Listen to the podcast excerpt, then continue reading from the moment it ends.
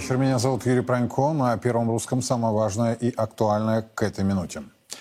Начнем с главного. Замглавы Совета Безопасности России Дмитрий Медведев, сегодня, отвечая на вопросы о ходе специальной военной операции России на Украине, заявил, что при необходимости у Москвы не дрогнет рука применить ядерное оружие. Россия сейчас де-факто на Украине воюет со странами НАТО. Цитата. «Поэтому очевидно, что мы должны сделать все, чтобы в этой войне мы победили», подчеркнул господин Медведев. Как вы оцениваете э, ход СВО? Ну, это сложный вопрос, поскольку э, специальная военная операция продолжается. А я лишь могу сказать, что абсолютно уверен в том, что все цели, которые поставлены президентом страны перед э, нашими военнослужащими для проведения СВО, они будут достигнуты. А, вы упомянули то, что я говорил, я могу лишь это подтвердить. Сегодня нам противостоит не украинская армия, нам противостоит весь Североатлантический альянс. И это действительно необъявленная или специальная прокси война, война по доверенности, как иногда говорят, которую западный мир проводит против нашего государства. Поэтому нам приходится сражаться со всем НАТО, имея в виду поставки вооружения, а скажем прямо и подготовку украинских военнослужащих э, и массу других факторов – и это весьма и весьма сложная задача. Поэтому совершенно очевидно, что мы должны сделать все, чтобы в этой войне мы победили. Я в этом абсолютно уверен. Хватит страдать из-за того, что на один градус выросла температура в таком-то таком году или за такой-то период. Человечество за этим наблюдает еще очень недолгое время. Вас правда волнует климат до такой степени? Вот, на мой взгляд, это ничто в сравнении с перспективой оказаться в эпицентре взрыва с температурой в 5000 кельвинов, ударной волной в 350 метров в секунду и давлением в 3000 килограмм на метр квадратный, с проникающей радиацией, то есть ионизирующим излучением и электромагнитным импульсом. Мои компетентные собеседники прямо сейчас Андрей Пинчук и Виктор Литовкин. Господа, добрый вечер. Добрый вечер. Добрый вечер. На ваш взгляд, здесь больше словесной риторики, такой демонстративной, решительной, или это действительно посыл, а, в том числе нашим оппонентам, что Россия приблизилась к принятию решения о применении, ну, например, тактического ядерного оружия. Давайте, Андрей, затем Виктор, ваша позиция, пожалуйста. Ну, э, Медведев не сказал ничего, чтобы противоречило э, существующим доктринальным документам, основам государственной политики в сфере ядерного сдерживания. Их еще иногда э, ядерной доктриной называют. Там четыре пункта определено в 19, если не ошибаюсь, статье. Это этих основ и пункт Г как раз называется агрессия против Российской Федерации с применением обычного оружия, то есть э, не предусматривает э, э, применение ядерного оружия в ответ на там, такое же применение, как там в предыдущих. Вот. Что касается того, что это риторика или там, предупреждение. Честно, я вот свое мнение выскажу. Слава богу, могу это высказывать как эксперт, а не как чиновник. Я считаю, что мы, конечно, резонируем с заявлениями Трампа, потому что он вчера буквально говорил о том, что значит, мы в минуте от э, э применения ядерного оружия, про гранит, который плавится, рассказывал. Ну, сегодня Дмитрий Анатольевич его поддержал. Э, так что у нас но, новые форматы значит, участия в американских выборах, это один из них. А с точки зрения объективных процессов, ну, это вполне себе просто такой адекватный комментарий комментарий э, тем нормативам, которые в реальности действуют, повторюсь. Андрей, ну а подождите, вот опять-таки, как военному эксперту, как человек, который в этом разбирается профессионально, а, нам навязана а, такая классическая да, а, война, а, когда применяются сухопутные, наземные войска, морские силы, но при этом постоянно подчеркивается, что вообще-то спецоперацию проводит ядерная сверхдержава. Я сейчас не про Трампа, да, я не про внутриамериканские э, их дела. Я про то, что нам фактически навязана эта формула. Однако возникает вопрос, а какой прок, на ваш взгляд? Я специально вот упрощаю да, вопрос, чтобы вы на него, может быть, сложно ответили. Э, прок от этого ядерного оружия, если вы не можете его применить? Ну, оружие сдерживания – это вообще штука такая специфическая, совсем не, пред, не предполагающая, что она выполняет практические функции, кроме вот того самого сдерживания. А что касается Украины, вот вы поймите, мы продекларировали, так оно и есть, мы освобождаем наши территории. Там живут наши люди, помимо там военных. военных. Ну, не получится зоны отчуждения оставлять у себя за спиной или перед собой. Если мы будем бить там по той территории, которую нам потом обустраивать, и по населению, которое невозможно отделить от э, значит, э, населения, э, от вооруженных сил там, или там, военных формирований, или террористических формирований. Поэтому, конечно же, это предупреждение относительно расширения конфликта, но я не думаю, что наступит тот момент, когда мы будем применять ядерное или даже тактическое э, ядерное оружие, не только стратегическое, на Украине. Именно по, по тем причинам, что это наша земля. Угу. Я понял. А, господин Литовкин, ваша позиция, ваше мнение, Виктор? Я разделяю мнение Андрея, что мы не будем применять ядерное оружие на Украине. Украина — это наша земля, это наш народ, и по своему народу мы стрелять не будем. Но то, вы спросили, что это риторика или предупреждение в устах Дмитрия Анатольевича. Я так бы, знаете, объединил это риторическое предупреждение, потому что по Украине мы, безусловно, еще раз повторюсь, применять ядерное оружие не будем. Ну а по Польше почему нет? Я думаю, что и по Польше, и по Германии, ну и по всем тем, кто рискнет на нас напасть со стороны НАТО. Мы готовы применить ядерное оружие. И я думаю, что такой человек, как Дмитрий Анатольевич, он человек не, на, на ветер слова не бросает. Мы помним август 2008 э, года, когда Дмитрий Анатольевич применил наши войска, ввел э, в Южную Осетию с большим трудом, с небольшим опозданием, потому что премьер-министр в это время у нас был в Пекине, но тем не менее за пять дней война закончилась в Южной Осетии. И то, что мы не дошли до Тбилиси, ну, э, это было тоже решение, я не знаю, чье, или его, или Владимира Владимировича Путина, но мы показали всему миру, и в первую очередь Соединенным Штатам, что мы э, словно ветер не бросаем.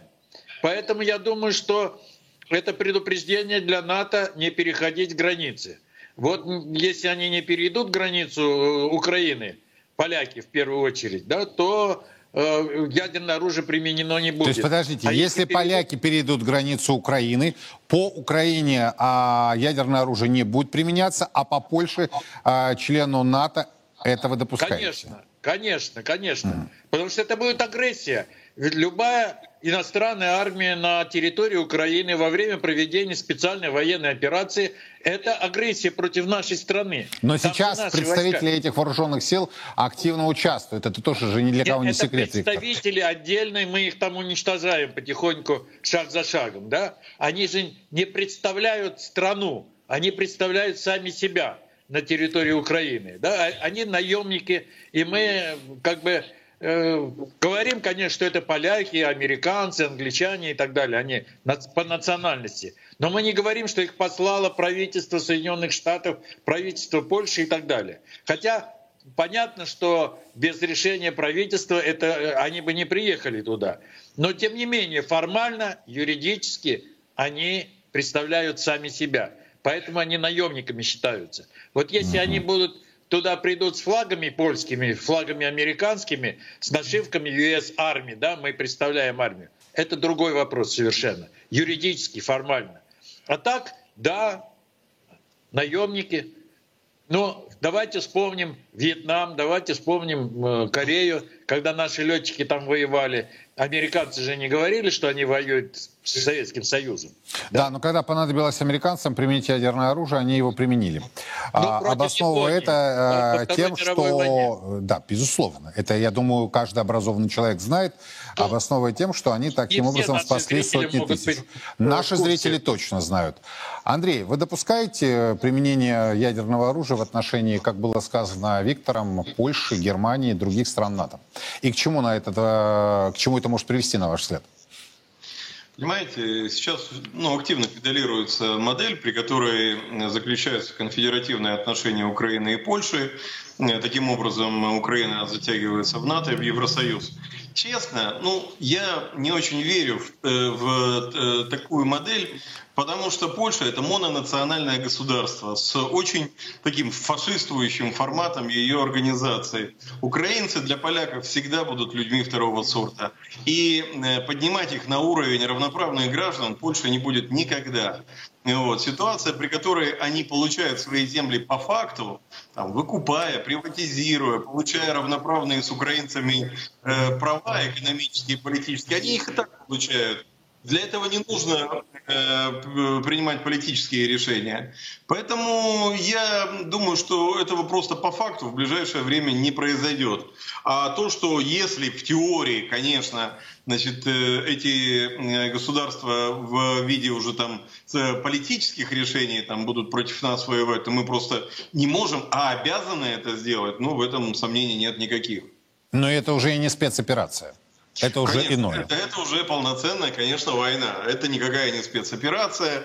Это война, причем такого высокой интенсивности, ядерная война и ведущаяся всеми возможными силами, средствами. Так что это совсем другая история. А, еще один короткий вопрос. А, э, буквально за несколько минут до нашего с вами эфира, господа, а, появилось э, мнение э, депутата Государственной Думы, генерала Андрея Гурлева, который заявил, что в России нужно ввести понятие «враг народа». Я вот его цитирую.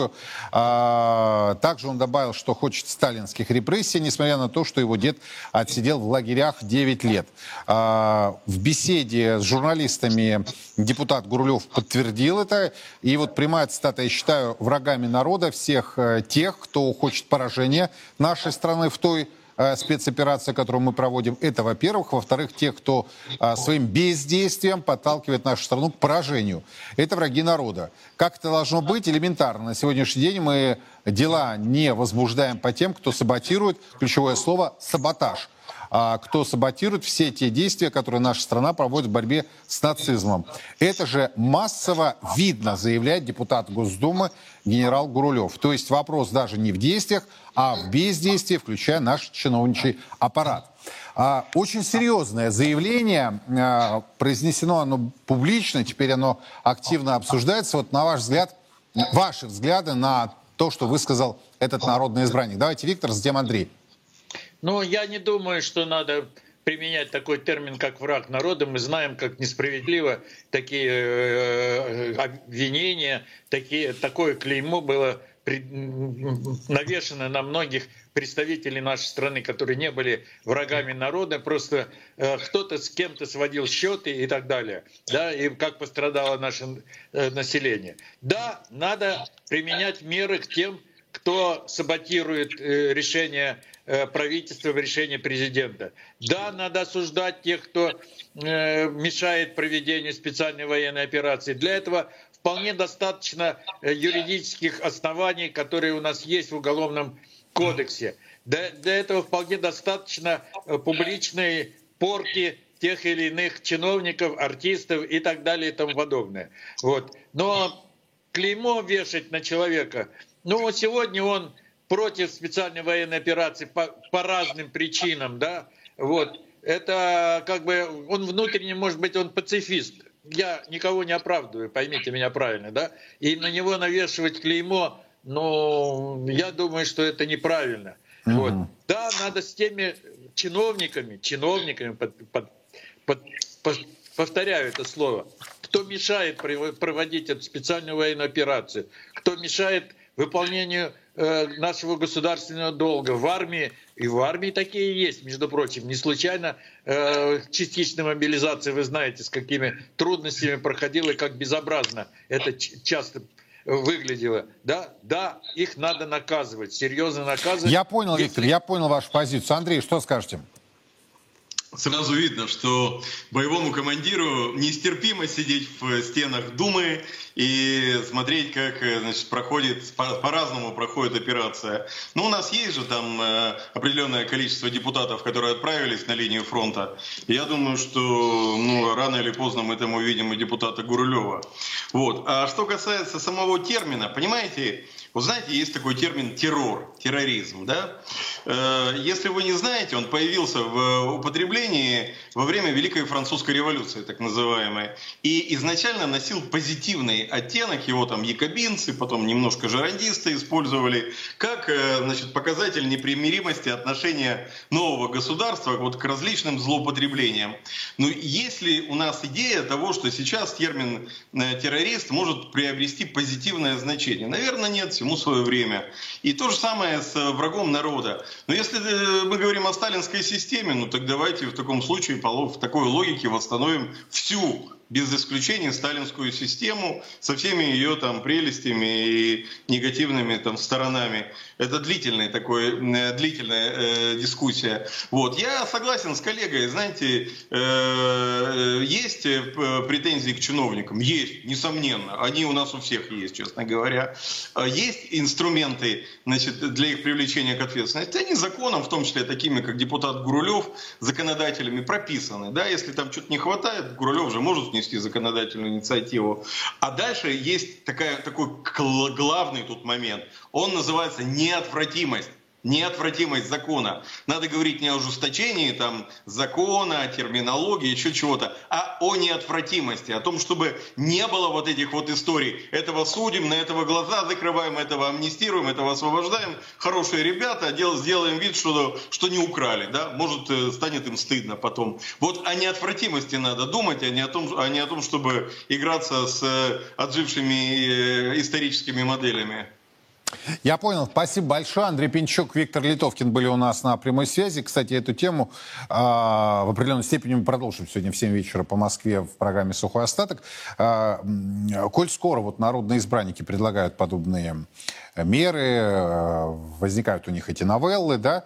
Ну, слушайте, вот с них, наверное, и надо начать. С депутатов, сенаторов, чиновников, губернаторов, которые решили, ну, вот перед своими всеми многочисленнейшими предложениями закрыть, например, информацию по а, декларациям о своих доходах, расходах, а, недвижимости, успешности своих родственников. Мы знаем, что у них все жены, все мужья, а, все племянники, братья, сестры, сыновья и дочери дочери э, мега успешные. Так вот, они решили эту информацию э, убрать с открытого доступа. Я вот сегодня только нашел нескольких губернаторов, которые это сделали, а все остальные так вот за спиной президента Путина опять скрылись так и стоят там тихонечко. А вот нам президент разрешил это не делать. Да?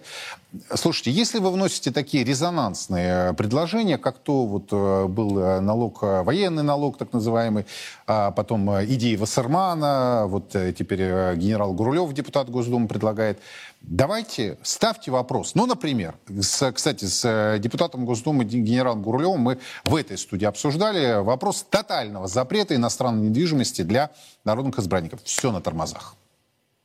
То есть вступает в силу некая сила, уж простите э, за тавтологию, которая блокирует молниеносно любые предложения о запрете. То есть им э, вроде как запретили иметь э, счета в иностранных банках, но владение иностранной недвижимостью никем э, не запрещено. У них недвижка есть в Испании, у них есть недвижка в Болгарии, в Черногории и так далее, и так далее. То есть, кстати, на минуточку, в недружественных странах.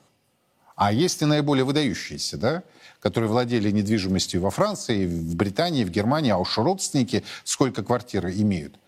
То есть, понимаете, если вы что-то предлагаете, это вот мое оценочное суждение, вы тогда будьте последовательны. Вы прежде чем обратиться к простым людям за поддержкой, а вам нужна общественная поддержка любой инициативы, даже если э, депутаты, чиновники и сенаторы уверены, что прокатит их предложение. Так вот вы начните с себя. Вы начните с себя.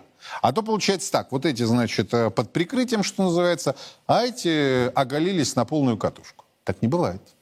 Еще одна резонансная тема. А, сегодня э, ряд заявлений сделал и помощник президента по экономическим вопросам Максим Орешкин. По его мнению, показатель российского ВВП по итогам 2023 года вырастет на 1-2%, а российский госбюджет до конца года будет профицитным. Коснулся господин Орешкин и темы доходов российских домохозяйств. Российская экономика должна шаг за шагом переходить э, и учиться работать в условиях высоких заработных плат. Низкая заработная плата не должна быть конкурентным преимуществом. Конкурентным преимуществом российской экономики будет шаг за шагом становиться высокая производительность, эффективность и собственные технологические платформы. Таким образом, уровень доходов населения, уровень заработных плат в реальном выражении будет расти. И, например, в этом году нас уже ожидает очень серьезный рост реальных заработных плат. Э, вот э, по итогам апреля он должен составить порядка 10% к уровню прошлого года. Напомню, в апреле Минэкономразвития представил обновленный прогноз, согласно которому российский ВВП вырастет более чем на 1% в этом году. По прогнозу ЦБ, российский ВВП в этом году составит э, от э, плюс до минус 1%. Этой весной прогноз по росту российской экономики также улучшили МВФ и Всемирный банк. Согласно прогнозу Международного валютного фонда, ВВП России в 2023 году вырастет на 0,7%. По прогнозу Всемирного банка э, сократится на 0,2% вместо прогнозируемых ранее ранее 3,3%. Была затронута тема и реального импортозамещения. Оказывается, цитата, а, по словам Максима Орешкина, мы в предыдущие годы недостаточное внимание уделяли освоению своей страны. В качестве положительного примера высокопоставленный чиновник привел Соединенные Штаты. Первое, самое важное, это то, что э, мы предыдущие годы недостаточно внимания уделяли, я бы так сказал, такой термин бы применил освоению своей страны. Вот если посмотреть на такой показатель, как доля импорта во внутреннем потреблении, э, для России этот показатель э, составляет 23%. То есть каждый четвертый товар или услуга потребляемыми нашими гражданами компаниями, она импортного производства. Есть другой пример, э, пример Соединенных Штатов Америки. Пример очень неплохой. Там доля импорта составляет примерно 15% во внутреннем потреблении. Это тот пример, к которому надо стремиться, и здесь э, нас ожидает довольно активное движение вперед. Вот переход от наших 23% импорта к американским 15% импорта означает возможность нарастить внутреннее производство и внутреннее потребление примерно на 40%. Отличные слова. Я думаю, каждый из нас э, подпишется под ними. Правда, тут же спотыкаемся об один, но очень весьма существенный момент. Если бы Максим Орешкин до этого не был заместителем министра финансов России, если бы до э, этого он не был министром экономического развития России, а я не припомню ни разу, чтобы из его уст, когда он занимал эти э, кресла, звучали фразы э, типа сегодняшние, да, о том, что мы недостаточно, мы недостаточно в предыдущие годы уделяли внимание освоению собственной своей страны. Вот здесь я, честно говоря, у меня когнитивный диссонанс, но, надеюсь, с помощью сейчас моих собеседников мы в нем разберемся. Владимир Баглаев, Павел Самиев, господа, добрый вечер. Добрый вечер. Вот что это было? Такие хорошие пожелания, может быть вот это, может быть вот это, переход, значит, там, э, изменение структуры импорта и экспорта, переход на собственное производство, на внутреннее потребление. То есть вот Орешкин приводит пример Штатов, да, и говорит, ну вот потенциально это все может вырасти в России аж на 40%. Но у меня тогда возникает вопрос, что ему мешало все эти годы, э, ну хотя бы с этой инициативой выступить? Он же не выступал, он же молчал, и вот сейчас его осенило. Может быть, действительно произошли какие-то побуждающие события события моменты. Давайте, Павел, затем Владимир, ваша позиция, пожалуйста. Ну, достаточно часто мы видели примеры, когда человек после того, как перестал быть э, там, министром или заместителем министра, э, высказывает позицию, которая выглядит гораздо более скажем, взвешенной, да, наверное, и обоснованной, и она, ну, она по понятна, но почему-то он до этого не предлагал, не, не высказывался так, это очень часто. И вот сейчас с, с Орешкиным не, не согласиться, мне кажется, невозможно, то есть он все правильно сказал.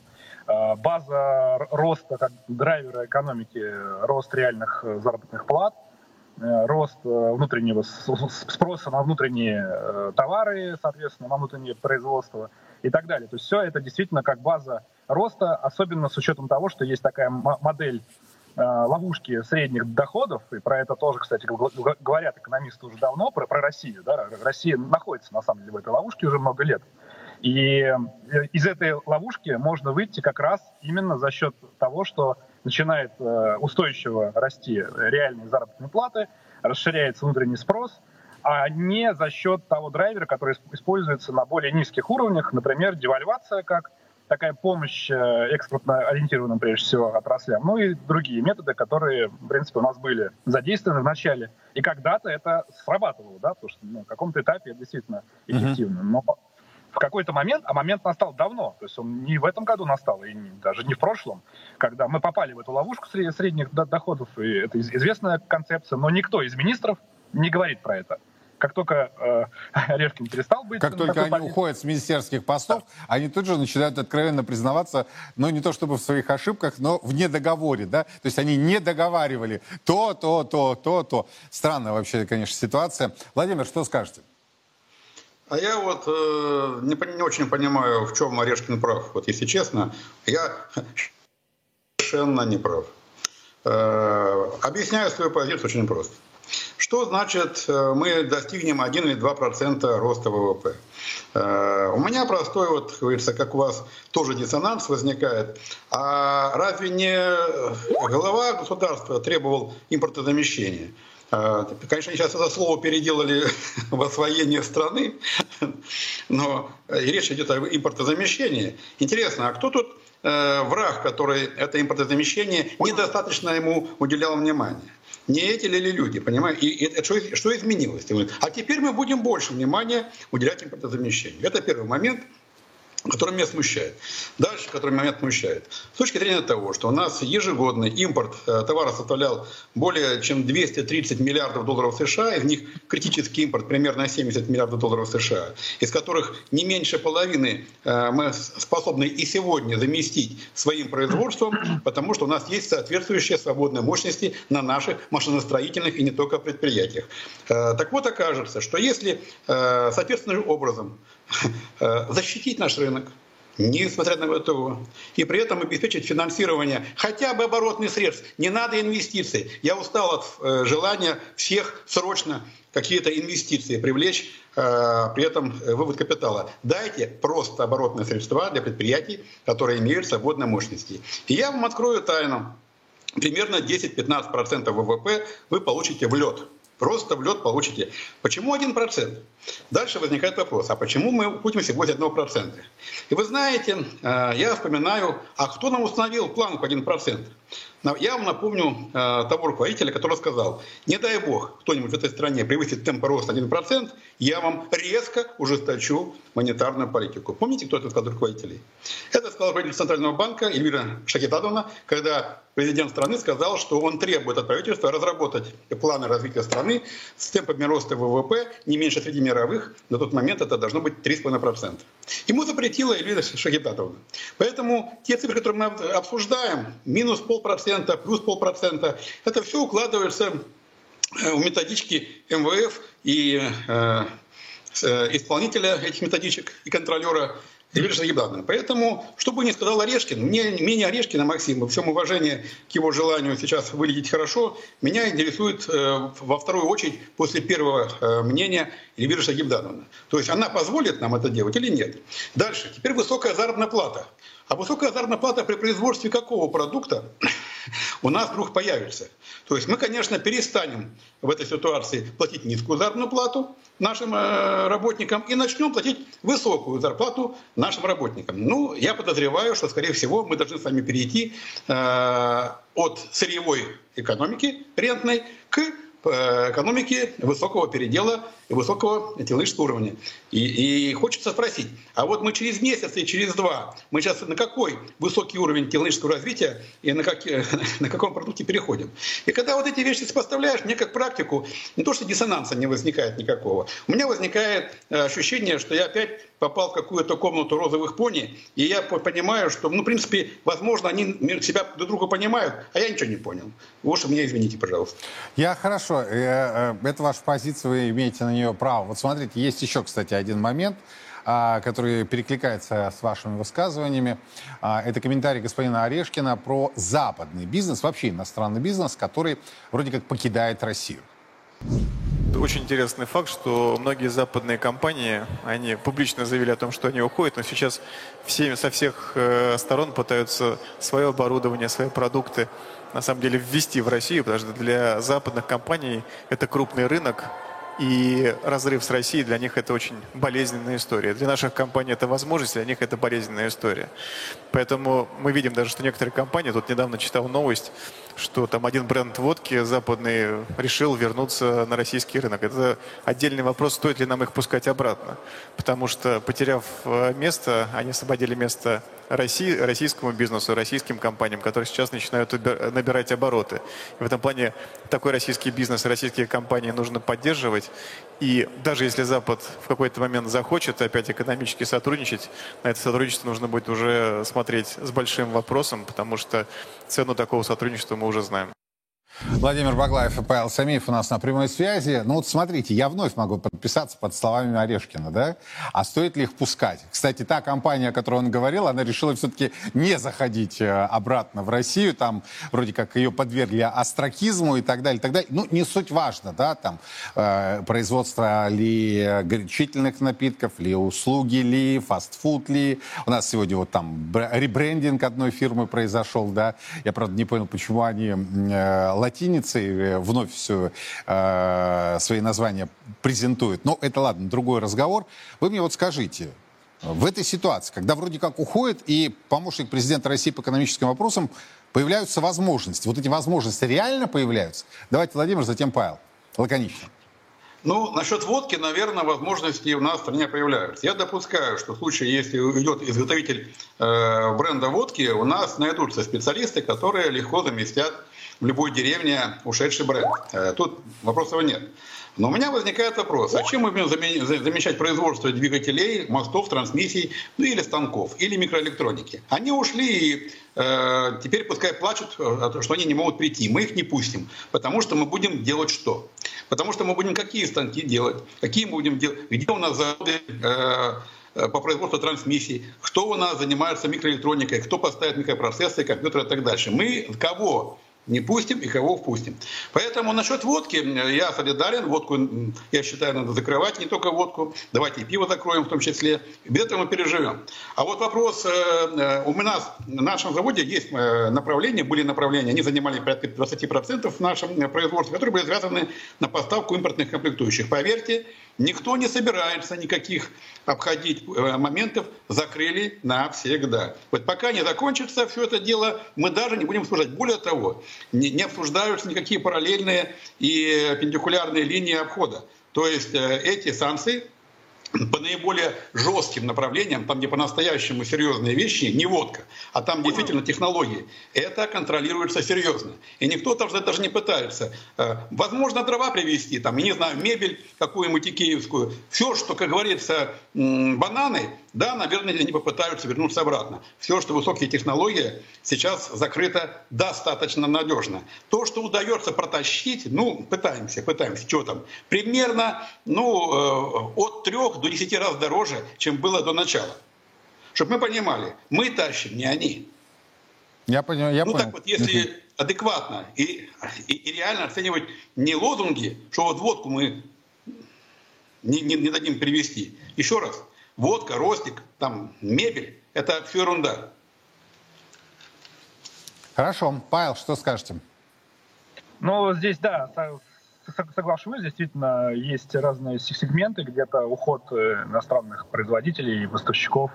Э, можно найти замену, и замены уже возникли. Это вопрос как раз скорости реакции российских э, предпринимателей, компаний, которые, может быть, расширяют каких-то сегментах производства и, и, и замещают ту продукцию, те товары, которые были, э, соответственно, либо э, импортировались, либо они производились иностранными компаниями. Здесь в том числе кто-то купил, соответственно, заводы и те структуры, которые что-то производят. А есть сегменты, где замены нет. Но это вопрос не инвестиции, это вопрос не желания, что давайте мы сейчас эту нишу займем, а действительно это вопрос отсутствия, в принципе, возможности э, таких э, технологий и производства определенных э, товаров, определенных комплектующих в каких- каких-то сегментах, где действительно требуется компетенции, технологии, и это того, чего, в принципе, у нас на рынке, получается, просто нет, и мы не можем найти замену так, чтобы кто-то нам, соответственно,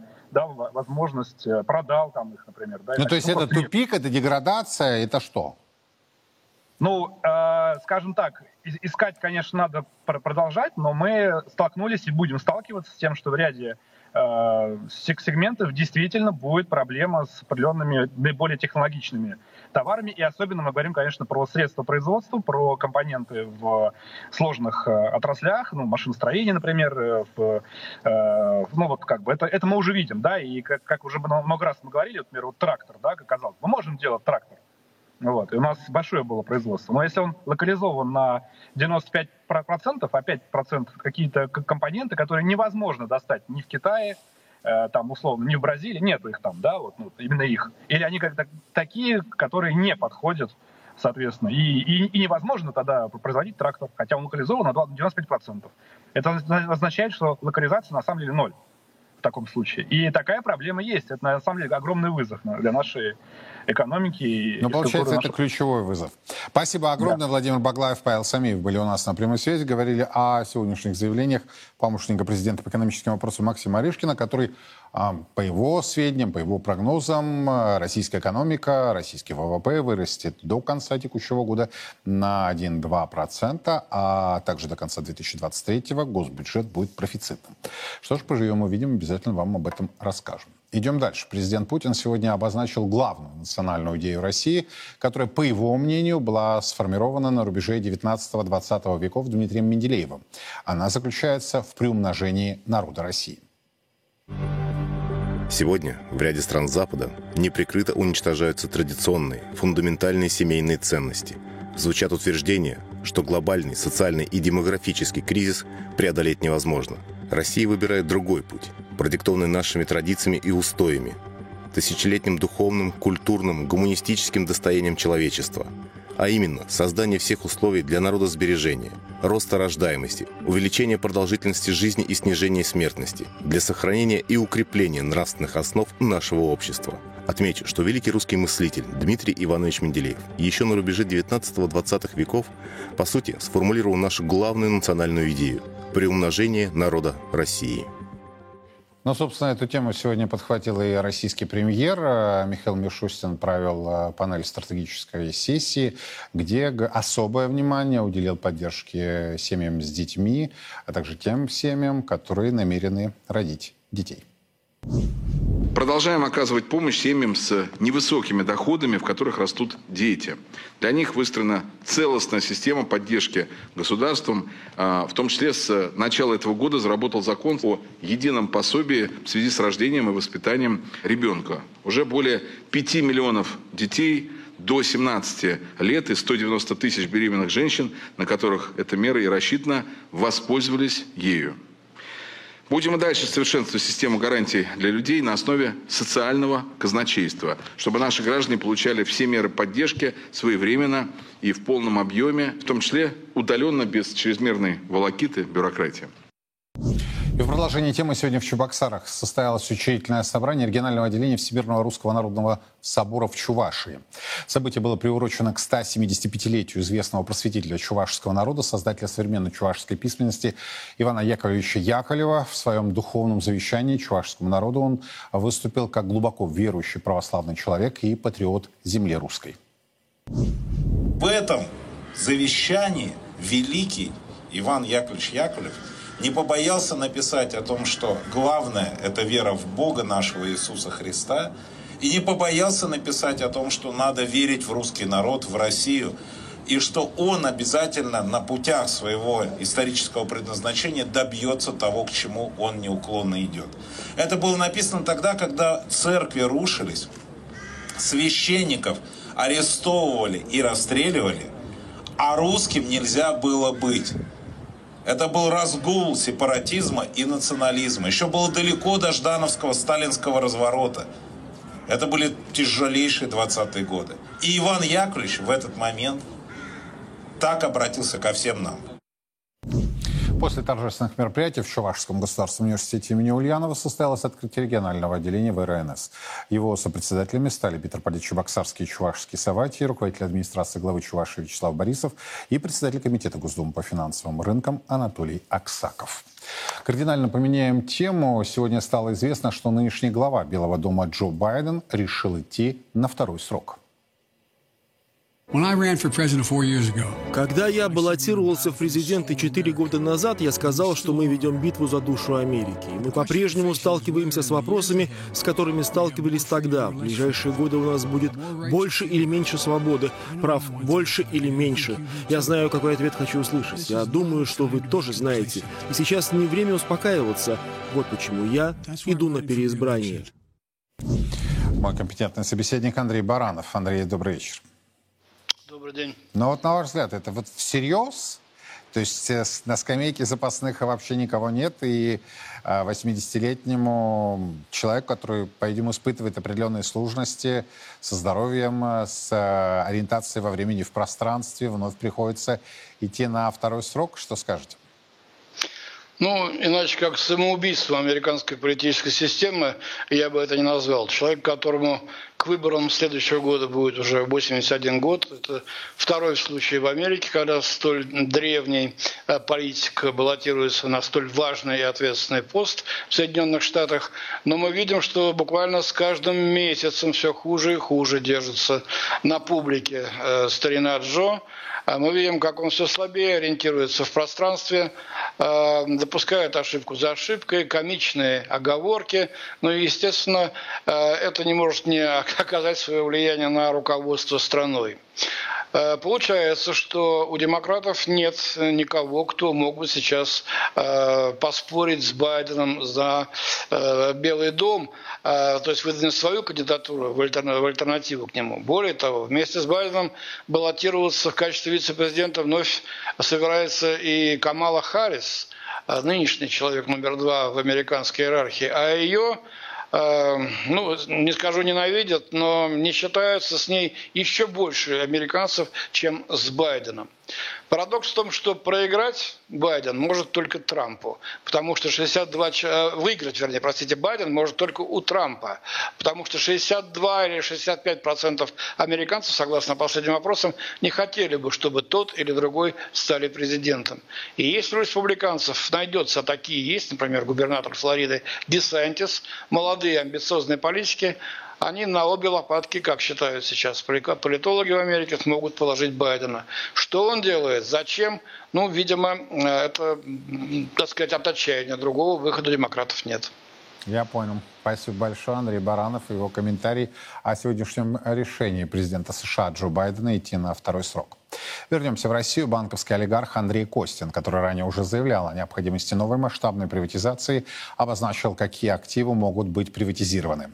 Это доли в Транснефти, РЖД, Почте России, Ростехе, Росатоме. Господин Костин считает, что новый этап приватизации мог бы затронуть неконтрольные а, пакеты крупнейших а, госкорпораций России. Однако на этом господин Костин, судя по интервью в ГТРК, останавливаться не собирается. По его словам, есть также малые и средние предприятия, и даже цитата «коньячные заводы, которые принадлежат государству». Пора с этим разобраться. По мнению банковского банкира, э, банковского олигарха, ведь в России сейчас нет монополии на производство алкоголя. Это при том, при этом необходима, необходимость новой приватизации Андрей Костин обосновал чуть ли не угрозой. Дескать, если государство не обеспечит наличие активов, в которые бизнес сможет инвестировать, цитата, то капитал начнет утекать. Вот, собственно, давайте эту тему мы обсудим. Сергей Гаврилов, Роман Блинов. Господа, добрый вечер. Добрый, Добрый вечер, Юрий. Добрый вечер. Э, э, Сергей, давайте с вас. Вот я начну. Все-таки неожиданное такое заявление. Господин Костин последовательно, да, уже вот э, вторично, что называется, появляется в новостных лентах. То он предложил сам факт приватизации, теперь он даже активы назвал, назвал которые надо приватизировать, тут же оговорившись, неконтрольные пакеты. Но вот, на мой взгляд, это такое зондирование, что ли, почвы.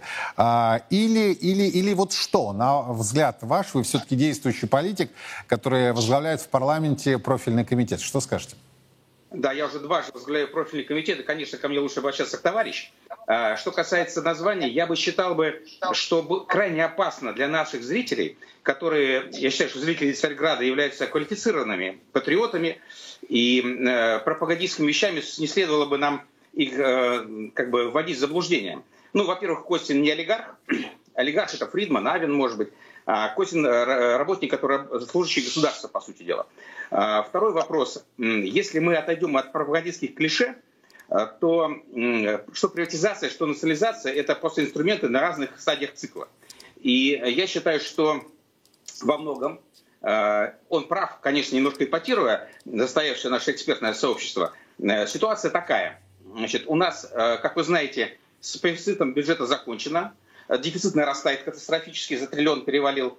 Значит, у нас под угрозой не просто социальные программы, но и серьезные э, программы в области импортозамещения, оборонки и высоких технологий. А, более того, у нас под угрозой сейчас э, сворачивание бюджетных и казначейских кредитов, которые являются во многом основой инноваций и техмодернизации в стране. А, особенно возникают проблемы с теми компаниями, особенно государственными, которые работают с Китаем. Это, безусловно, Транснефть, а, это ОСК, это Почта России.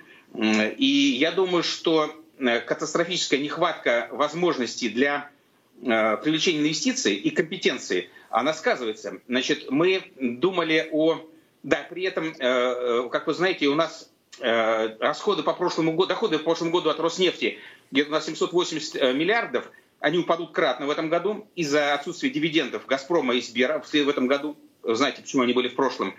И самое главное, что мы видим э, рост э, остатков на счетах населения и, предприятий. Мы видим, что э, огромное количество, у нас 8 триллионов среди физических лиц инвесторов не знает, куда вложить деньги после известных арестов на Западе.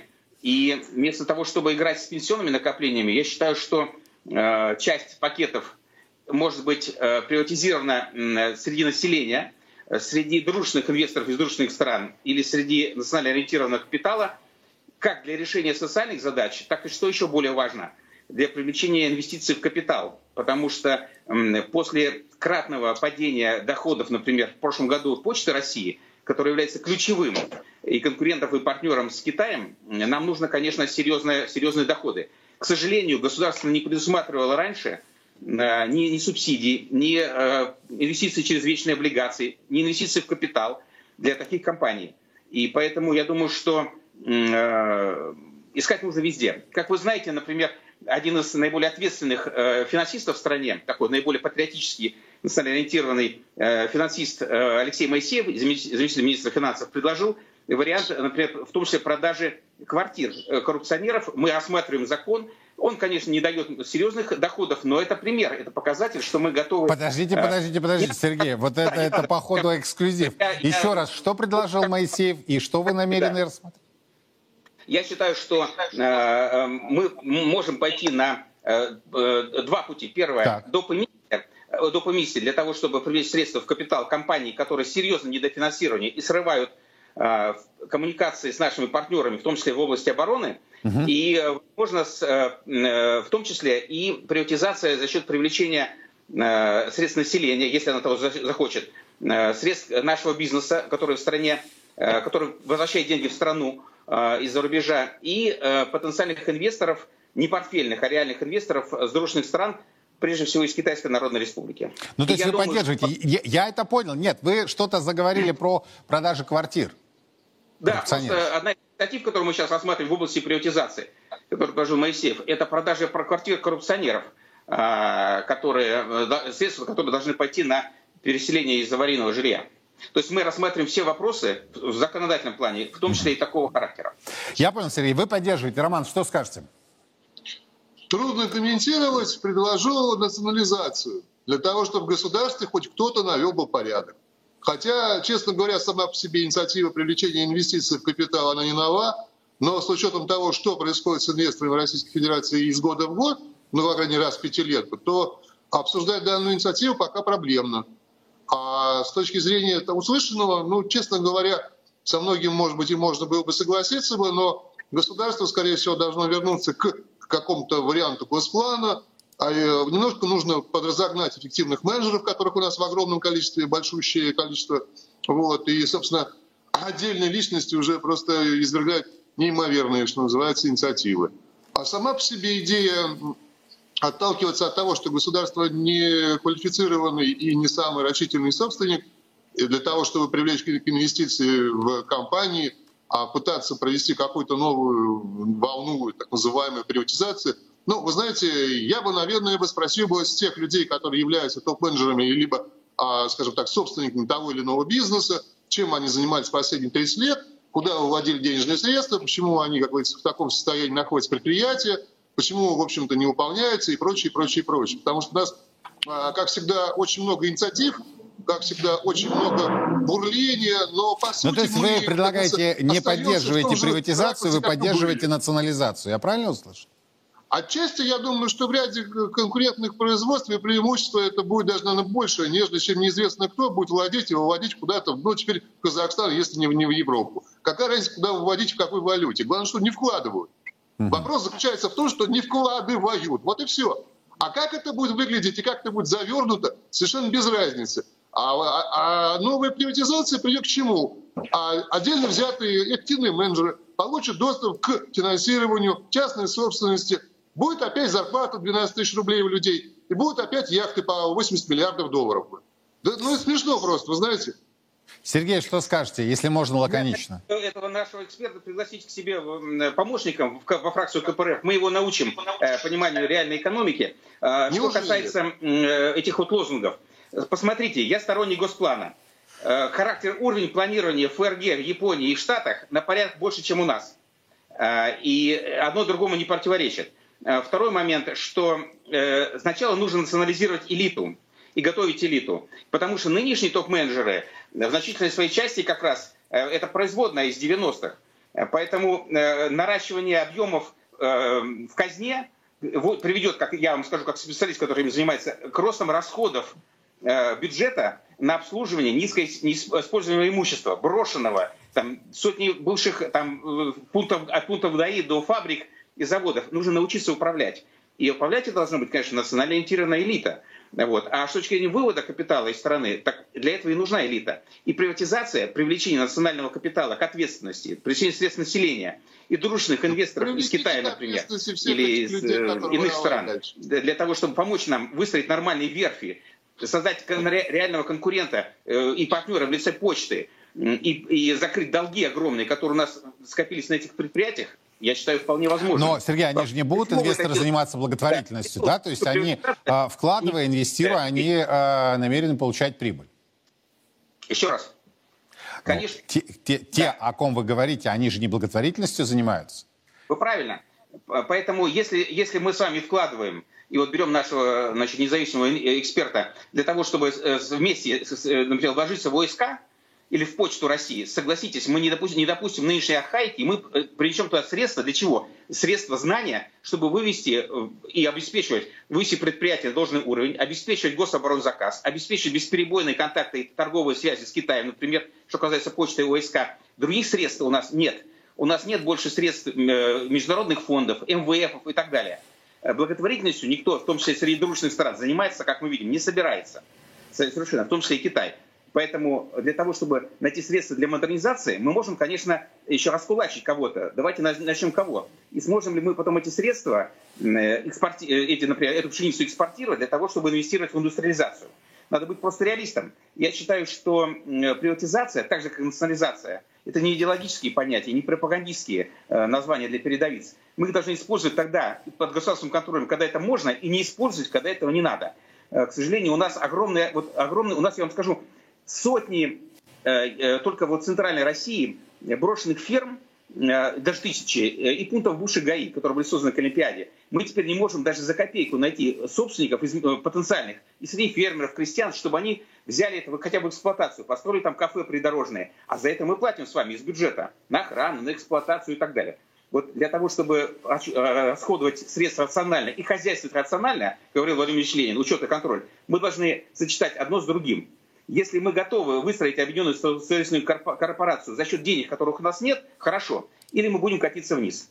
Поэтому я считаю, что это не столбовая дорога развития человечества однозначно, но это как инструмент под контролем государства, если государство национально ориентировано, это вполне возможно.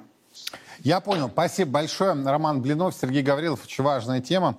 Но, кстати, вот была там реплика, Сергеем сказано о том, что Костин это госслужащий, я это запомню. И э, при случае обязательно господину Костину об этом напомню. А, но вот первое, что я э, сделал, я э, забил в поисковик значит, фамилию этого крупного банкира. И вы знаете, Forbes и Коммерсант пишут о том, что Андрей Костин один из самых высокооплачиваемых топ-менеджеров России. Он, кстати, обходит и главу «Газпрома», там, и других крупнейших госкорпораций и госбанков. И его значит, эксперты оценивают доход э, годовой в 30 миллионов долларов. Но если это не олигарх, то, наверное, более чем состоятельный гражданин и патриот своей страны. Я надеюсь. Ну что, на сегодня пока это все. Думайте, размышляйте, высказывайте свои мнения по тем темам, которые сегодня были высказаны в программу. Но, на мой взгляд, вот финал программы просто феерический. Член фракции КПРФ, коммунист э, Сергей Гаврилов, глава парламентского комитета по вопросам э, собственности, выступил за инициативу по приватизации э, неконтрольных пакетов госкомпаний, госкорпораций. Ваше размышление на эту тему? Мы продолжаем следить за развитием ситуации. Меня зовут Юрий Пронько. Хорошего семейного вечера. До завтра.